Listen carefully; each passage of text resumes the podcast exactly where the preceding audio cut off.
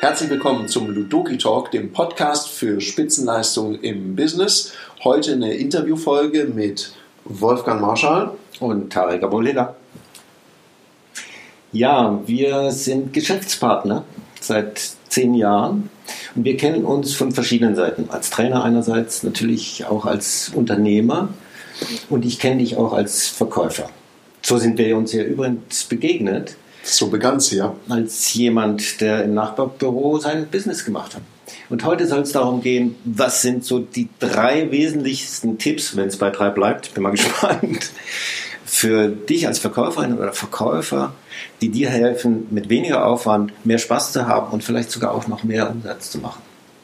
Was fällt dir da dazu als erstes ein, wenn ich dich danach frage?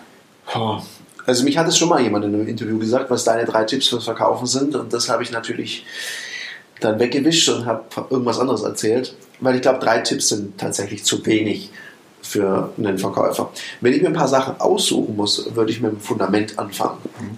Weil ich glaube, das Wichtigste bei einem Verkäufer ist seine Einstellung Haltung, sein Mindset. Also es fängt schon mal damit an, dass ich das Gefühl habe, dass ganz viele Leute sich so ein bisschen dafür schämen, dass sie Verkäufer sind. Und für mich ist Verkaufen ja einer der schönsten und gleichzeitig einer der anspruchsvollsten Berufe überhaupt. Warum sage ich das? Ich glaube, heute so die Zeiten von diesem Rucksackverkäufer, anhauen, umhauen, abhauen, das ist einfach vorbei. Dafür ist der Markt viel zu transparent und ist auch gut so. Mhm. Kunden können ja sehr schnell vergleichen. Ich glaube, ein Verkäufer, der muss heute ein wahnsinniges Know-how haben, fachlich, die ganzen Verkaufstechniken können, sich ordentlich strukturieren, eine gute Planung haben und auch an seiner Persönlichkeit feilen. Und natürlich auch mit Ablehnung umgehen können. Weil ja, ein Verkäufer braucht Frustrationstoleranz. Weil es ist ja nicht so einfach zu sagen, naja, es würde jetzt meine Dienstleistung abgelehnt, man fühlt sich ja immer selber abgelehnt. Und ich glaube, das ist so das Wichtige, dass man hier so eine Einstellung und Haltung hat, so ein Mindset hat, dass ohne Verkaufen, egal wie gut die Idee ist, sie ist nichts wert, wenn sie nicht in den Markt kommt. Das ist mal so die, die Haltung, die es braucht. Also Selbstverständnis und auch zu wissen, welchen Wert bringe ich denn meinen Kunden oder den Unternehmen, mit denen ich zu tun habe. Absolut. Und das sehr genau. Also auch so, welchen Wert bringe ich und eine absolute Lösungsorientierung. Mhm. Weil im Idealfall, mich hat mal jemand gefragt, was Verkaufen ist. Und ich habe dann gesagt, ja, Verkaufen ist ja nichts anderes, als wenn ich jemanden sehe, der eine Suppe vor sich hat und die gerade versucht mit der Gabel zu essen. Ja klar kommt ein bisschen Suppe im Mund, aber so richtig super ist es nicht. Dann ist ja Verkaufen nichts anderes als eine Situation wahrnehmen und ihm eine bessere Lösung, zum Beispiel einen Löffel anzubieten. Das entspricht ja so dem Wechsel vom Produktverkauf zum lösungsorientierten Verkauf. Also wenn ich eine Büchse Öl an der Tankstelle brauche, brauche ich nicht unbedingt eine große Beratung, vielleicht einen guten Tipp. Und zur Not kann ich es auch selber aus dem Regal ziehen, was ja meistens gemacht wird, ob es jetzt richtig oder falsch ist lösungsorientierter Verkauf funktioniert ja ganz anders. Und ich meine, du gehst in diese Richtung, wenn du beschreibst, dass die Einstellung und Haltung da richtig ist. Absolut. Und ich bleibe mal bei der Dose. Er stellt mir vielleicht eine Frage dazu sagt, ich komme mal mit vor, geht vor zum Auto und sagt, Mensch, Scheibenwischerflüssigkeit, soll ich Ihnen gerade mal alle Flüssigkeiten checken und dann füllen wir die nach. Und dann hätte er A, ein Upselling gemacht. Ja. Und warum? Weil er so in meinem Sinne gedacht hat. Und er hat mir die Arbeit erleichtert. Und ich glaube, äh, darum geht es. Also, und das ist äh, noch ein weiterer Tipp, den Business Case seines Kunden verstehen. Weil wenn ich den Business Case meines Kunden verstehe, auch dem seinen Bedarf, dem seine Engpässe, die er hat, die Herausforderungen, wenn ich die verstehe, dann kann ich auch viel leichter Lösungsanbieter auf Augenhöhe sein. Dann bin ich nicht irgendein Dienstleister, sondern der, der wirklich Interesse daran hat, dass der Kunde seine Ziele erreicht. Ich glaube, wenn man das schafft, und das ist gar nicht so einfach. Ich glaube, im, im, Vertrieb, je nachdem wie auch die Incentivierung ist, also das Bezahlungssystem, haben ja viele Leute Druck, Zahlendruck. Ich meine, es kommt oftmals daher, dass die Struktur nicht stimmt. Die haben eine tolle Woche, eine schlechte Woche, eine tolle Woche, eine schlechte Woche, weil sie manche Sachen halt nicht machen. Und dadurch entsteht Druck. Und wenn da Druck entsteht und ich Druck habe, dass ich verkaufen muss, dann bin ich ja oftmals sehr viel mehr an meinen Zielen als an dem, was gut ist für den Kunden. Dann manipuliere ich oder missbrauche meinen Kunden auch, damit ich auf meine Zahl komme.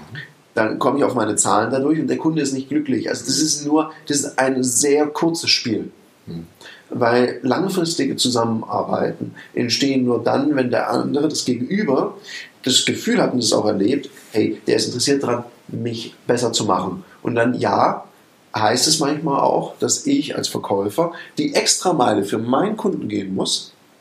Dann ist nämlich mein Kunde auch mal bereit, für mich die Extrameile zu gehen. Das ist ja schon fast eine ethische oder moralische Einstellung, wenn du sagst, ich handle im Kundeninteresse und nicht nur aus eigenen Zielerreichungsgründen. Ja, natürlich. Ich glaube, es macht es leichter. In dem Moment ist es schwieriger, weil wir alle kennen das. Ich kenne das auch. Da sitzt man da und denkt, man könnte den Deal echt gut gebrauchen. Und dann hört man zwei, drei Punkte, wo ich dann denke, so, boah, ich glaube, das ist gerade nicht das Richtige. Und wenn man dann auch sagt, dann ist ja auch immer drum, wie formuliere ich das? Also wie sage ich meinem Kunden, dass es vielleicht nicht so gut passt, ohne dass es dann arrogant klingt. Hm. Das ist dann auch so, wie, da will ein Dienstleister meine Dienst, also meinen Auftrag nicht annehmen. Was ist mit dem los? Hm. Das kommt ja auch nicht immer so gut an. Also ich glaube, das ist so, das eine ist die Haltung, eine absolute Lösungsorientierung in der Haltung und die, sich in die Lage versetzen zu können, den Kunden zu verstehen, was er braucht. Und dann ist im Verkauf schon echt viel passiert. Weil um was geht es im Verkaufen? Ich muss in Resonanz gehen zu meinem Kunden, also der muss mir vertrauen. Dann muss ich sehen, wo liegt denn der Hase im Pfeffer? Ihm dann eine Lösung anbieten, die passt und dann ist der Abschluss ja sowas fast wie selbstverständlich. Das hört sich so einfach an. Es, es kann so einfach sein. Zum Glück ist es nicht immer ganz so einfach. Das ist ja für die Leute, die die Challenge mögen. Dann darf es auch mal ein bisschen sportlicher sein. Und da kommt noch was dazu und das ist was, was mich immer wieder irritiert. Ich habe eine, eine Sportvergangenheit und da war mir ganz klar, man trainiert vor dem Wettkampf und nicht im Wettkampf. Und viele Verkäufer, die gehen auch auf Seminare oder schauen sich YouTube-Videos an, hören einen Podcast und dann hören sie irgendeine Technik. Und dann sagen sie, oh, das klingt total sinnig und stimmig, mache ich. Mein nächster Kunde, der ist fällig. Ja, und dann kommen sie in diese Kundensituation, da geht es vielleicht auch ein bisschen um was. Sie sind ein bisschen nervös und dann kriegen sie es nicht hin. Klar. Weil wo soll die Leistung herkommen? Die kann ich nicht einfach so aus dem Nichts heraus abrufen, mhm. sondern äh, die muss ich ja vorgeübt haben. Und das ist so ein weiterer Appell. Trainiert bitte eure, euren Pitch, eure ganzen Verkaufstechniken vorher. Beim Kunden passiert es dann auch wirklich unerwartet. Nur wenn ich ein paar Mal trainiert habe, dann habe ich wenigstens was, was ich abrufen kann und übe nicht im Wettkampf. Das ist ja ein sehr teures Üben. Es geht um was. Ich verbrenne mir vielleicht ein Lied, den ich mir gut aufgebaut habe. Das ist nicht sehr wertschätzend gegenüber dem Kunden, weil der erwartet ja jetzt ein gutes Gespräch und keine Trainingseinheit. Es ist nicht sehr wertschätzend gegenüber der Firma, die dich als Verkäufer bezahlt. Und es ist überhaupt nicht wertschätzend dir selbst gegenüber, weil du ja. Du Scheitern programmierst, oder? Ja, also du, du gehst in Scheitern rein. Wenn ich die Leute frage, hey, eine Fußballmannschaft, die nur immer dann trainiert, wenn sie Spiel hat, reißen die was? Dann ist die einhellige Meinung, nö. Also zumindest nichts Gutes. Dabei gibt es ja einen perfekten Trainingsraum, also nicht beim Kunden. Der kostet noch nicht mal was. Das ist übrigens das Auto. Also viele von uns, die fahren ja viel zum Kunden und haben dann manchmal eine halbe Stunde, manchmal zweieinhalb Stunden Zeit zu üben und zu trainieren zugegeben, es ist nicht immer einfach, ähm, das Aufnahmegerät mitlaufen zu lassen und einfach mal so, so einen Pitch ja, im Auto vorzusagen, zehnmal, zwanzigmal, sich das anzuhören und zu optimieren. Oder auch mal so eine Fragerunde zu machen und zu gucken, wie das sich anhören könnte, wenn ich dann beim Kunden sitze. Ja, und das, ich meine, so habe ich angefangen. Ich bin im Auto gesessen, habe mit mir selber Verkaufsgespräche geübt. Ja. Und vor allem, und das ist ganz wichtig, weil viele Leute sind ja Gegner von Leitfäden und sagen, oh, das klingt ja dann so abgelesen. Ja klar, wenn es nicht performt wird, klingt es abgelesen. Also es muss eine Weile geübt werden, bis es so in mir drin steckt. Bis ich nicht mehr dran denken muss, was ich jetzt dann genau. sage, sondern dass es aus mir selbst herauskommt. Vollkommen selbstverständlich. Absolut, da mache ich immer eine ganz gute Übung in meinen Seminaren, wenn ich den Leuten dann, ich arbeite ja gern mit Prinzipien. Ne, psychologische Grundprinzipien, wann funktioniert ein Leitfaden, wann nicht, weil ich habe ja da keine Papageien sitzen, die das auswendig lernen. Wenn jemand sagt, oh, so wie Sie es gerade vorgemacht haben, finde ich es cool, mache ich auch. Wie mein Gast sehr gerne. Darf er machen. Er muss es performen. Und das muss dann irgendwann mal, fängt es auch automatisch an, nach ihm zu klingen. Und jetzt kommt was ganz Spannendes. Ich lasse sie das immer so üben, indem ich sie den Leitfaden total schnell sprechen lasse. Und wenn das klappt, dann weiß ich, der Leitfaden sitzt, weil dann ist er da drin. Da muss man nur noch darauf achten, dass man das Tempo wieder rausdreht, weil der arme Kunde, der hört sonst nur. Und ich glaube, das ist, das ist so ein, das ist so eine Geschichte. Wenn ich das mache, dann bin ich schon sehr viel weiter als alle anderen. Also wenn ich regelmäßig trainiere, wenn ich von der Haltung her mir einfach bewusst bin, welchen Wert bringe ich einer Firma und wenn ich es schaffe, mich in den Case des Kunden reinzuversetzen, also quasi in seinen Schuhen zu gehen, dann bin ich im Verkauf schon ein ordentliches Stückchen weiter. Und dann einfach es genießen, also auch Spaß dran haben. Also wenn die Menschen merken, dass es dir Spaß macht zu verkaufen da draußen, dann geht ja den Kunden das Herz auf. Vor allem, wenn man mit Entscheidern spricht die wünschen sich doch genau diesen Verkäufer auch. Weil es ja so selten ist. Man glaubt es ja nicht. Es ist selten. Fragt man Kunden, gerade auf diesem Level, dann haben die meistens knochentrockene Verkäufer, die halt äh, ihr Dings da arglatt durchnudeln und das ist langweilig. Ja, und Leute, die, die Spaß haben, die, die da hinkommen. Und ich glaube, das ist, das ist sowieso immer eine gute Geschichte. Und vielleicht noch so ein Tipp, um den mit rauszugeben an die Community, an dich, der du gerade hier zuhörst. Wenn du zum Beispiel mit Firmen zu tun hast, das merke ich immer wieder die Leute fragen immer, keine Ahnung, wo sie das beigebracht gekriegt haben, wer ist denn zuständig für oder wer macht das und das in der Firma? Und mhm. dann kriegt man immer den, der es macht, operativ, oder den Zuständigen, aber nicht den Entscheider. Und es gibt so eine Grundregel im Vertrieb, verkaufe nur an Menschen, die auch kaufen können. Also sprich mit dem Entscheider. Und dann gibt es eine sehr lustige Anekdote, weil mein Mentor damals, der hatte mir gesagt, du musst aber ganz oben einsteigen, ganz oben. Und ja, manchmal ist so eine, so eine naive Aufnahmefähigkeit ja auch etwas Gutes, weil man sich weniger Gedanken macht. Es ist ein großer Automobilkonzern in Stuttgart. Und dann dachte ich, naja, wie heißt denn da der Vorstand? Und dann rief ich tatsächlich da an und habe nach dem Vorstand verlangt. Und ich war so hartnäckig, dass ich es bis ins Vorstandssekretariat geschafft habe, die mir dann gesagt haben, ja, um was geht's denn da genau? Und dann sage ich, ja, da können Sie mir ja vielleicht weiterhelfen. Habe das so erzählt und dann lacht, ich weiß es noch, dann lacht er noch und sagt so, ja, äh, passen Sie auf, äh, da ist er ja sowieso nicht der richtige Mann für, da sprechen Sie doch mal mit. Da habe ich eine Sache gelernt. Ich bin ja ganz oben eingestiegen. Ich bin echt mit Karacho, mit so richtig Schwung an die nächste Ebene. Habe natürlich auch den Namen gesagt. Ich habe gerade mit dem Herrn XY gesprochen. Und der sagte mir, dass ich bei Ihnen richtig bin, wenn es um Thema sowieso geht. Wenn ich mich da von unten hingekämpft hätte, ist die Wahrscheinlichkeit, geblockt zu werden, sehr hoch. Wenn ich in die Einflugschneise da von oben angeballert komme, dann habe ich auf jeden Fall mal ein Gehör und sehr einfachen Termin. Das ist auf jeden Fall ein Tipp, den du mal umsetzen kannst und frage immer sowas wie, wer im Unternehmen entscheidet denn und dann das Thema, um was es dir geht. Ich würde gerne nochmal einhaken an dieser Idee, sich in die Schuhe von Kunden zu versetzen, weil da sieht die Welt dann halt anders aus. Absolut. Und äh, für die, die uns zuhören und zuschauen, ähm, wir machen ja in unserem Training ganz viel eben durch Rollenspiele, wo die Leute dann in Kundenrolle gehen und haben dann Verkäufer vor sich und dann gibt es eine Kommunikation und diesen Austausch darüber. Absolut. Und das ist hochinteressant, weil es man dann aus der Kundenoptik rückmeldet, was bei Verkäufern nicht funktioniert, was gehasst wird, was absolute No-Gos sind und was sehr geschätzt wird.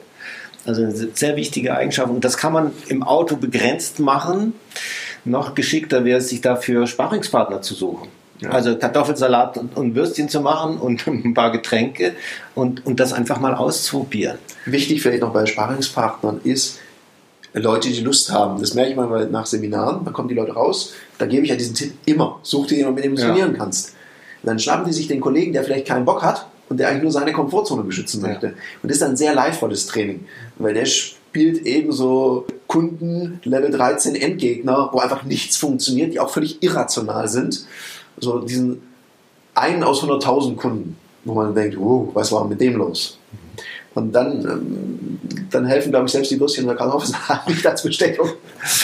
Nee, es macht ja schon Sinn, auch Leute einzuladen, die auch ein bisschen mehr oder was anderes mitbringen, um da Austausch hinzukriegen weil sonst, äh, wir nennen das ja in unseren Seminaren mentalen Inzest. Wenn ich immer nur sage, äh, das war toll, das war toll, das war toll und in Wirklichkeit ist es Müll, dann kommen wir ja nicht weiter. Also es ja. braucht schon auch jemand, der das ein bisschen ansteuert und auch mal durchaus den Benchmark da definiert, wo es dahin gehen kann. Ich glaube, wir haben ja früher diesen Raum geb geboten, Leuten, mit unseren öffentlichen Ludoki-Trainings, bieten es jetzt neu auch wieder an wo dann Leute auch aus unterschiedlichen Branchen kommen und sich gegenseitig ihre Produkte verkaufen, pitchen und Feedback kriegen. Und die kannten sich vorher nicht. Und da passieren so kraftvolle Dinge, dass sie immer wieder und immer wieder trainieren. Und das ist was, was ich ja echt großartig finde, wenn Leute auch aus unterschiedlichen Branchen und die eint alle eins. Die haben alle Lust am Besserwerden und darum treffen die sich und trainieren miteinander. Also Gemeinde, das war der Werbeblock. Jetzt kommen wir zurück hier zu den Tipps, die Tarek für Verkäuferinnen und Verkäufer hat, damit sie mit noch weniger Aufwand mehr Spaß haben und auch gleichzeitig ihre Erträge steigern. Was ist denn so dass der, der ultimative Hit für dich? Also wenn das nicht da ist, dann läuft es schlecht. Was, was kann das sein? Wenn ich Menschen nicht mag. Also ich glaube, das ist die Grundvoraussetzung und dann ist auch alles gesagt. Wenn jemand diesen Job nur macht, weil er gehört hat, hey, da kannst du total viel Geld verdienen. Super. Dann hat er den zweiten Halbsatz eben nicht gehört, wenn du auch erfolgreich bist. Mhm. Und ich glaube, Verkaufen ist ein total schöner Beruf, wenn man da Spaß dran hat, wenn man sich darauf einlässt und man muss Menschen ein bisschen mögen. Weil wenn man Menschen so ganz schwierig findet und sich auch nicht gerne auf neue Menschen einlässt oder auch nur Menschen verkaufen kann, die genauso ticken wie man selbst, dann wird es ein sehr, sehr mühsamer Job. Und darum ist das für mich so die, mhm. das Fundament und die Grundlage. Jetzt mal, mal so gefragt. Nehmen wir mal an, ich wäre jetzt jemand, der von sich sagt, naja, eigentlich sind mir die Leute wurscht, ich will meine Umsätze machen. Kann man denn das lernen, Menschen zu mögen? Was ist dann die Einschätzung? Puh, das kommt jetzt natürlich darauf an, warum der das sagt. Was hat er da für eine Geschichte mit? Also ich glaube, man kann verkaufen lernen auf jeden Fall. Das ist ein Handwerk. Mhm. Ich glaube auch manche Menschen können lernen, Menschen zu mögen. Aber wenn jemand so, so von der Grundhaltung, so Typ Geisterfahrer, ja, der immer denkt, alle anderen fahren in die falsche Richtung, mhm. der wird es sehr schwer haben. Ich sage ja selten nie oder es geht nicht weil ich ja wirklich an Menschen glaube und glaube daran, dass Menschen wachsen wollen, besser werden wollen. Ich glaube, es gibt so den einen oder anderen hoffnungslosen Fall, äh, den man auch sagen muss, das ist jetzt nicht so dein Ding, das ist besser für dich und ist auch besser für die Kunden, wenn ihr euch in der Ebene nicht begegnet. Ja, ich, ich frage das ganz bewusst, weil wir haben ja manchmal Leute, die werden uns geschickt und wo wir das Gefühl haben, ah, das wird nichts. Und da haben wir uns angewöhnt, das sehr straight zurückzumelden. Also wenn ich Menschen nicht nur nicht mag, sondern ja, die sogar hasse, kommt gelegentlich vor. Das wird nichts. Das ist, dann ist es auch, tut man den Menschen und auch den Kunden keinen Gefallen. Klar. Das sind Tipps und Hinweise für dich als Verkäufer, Verkäuferin.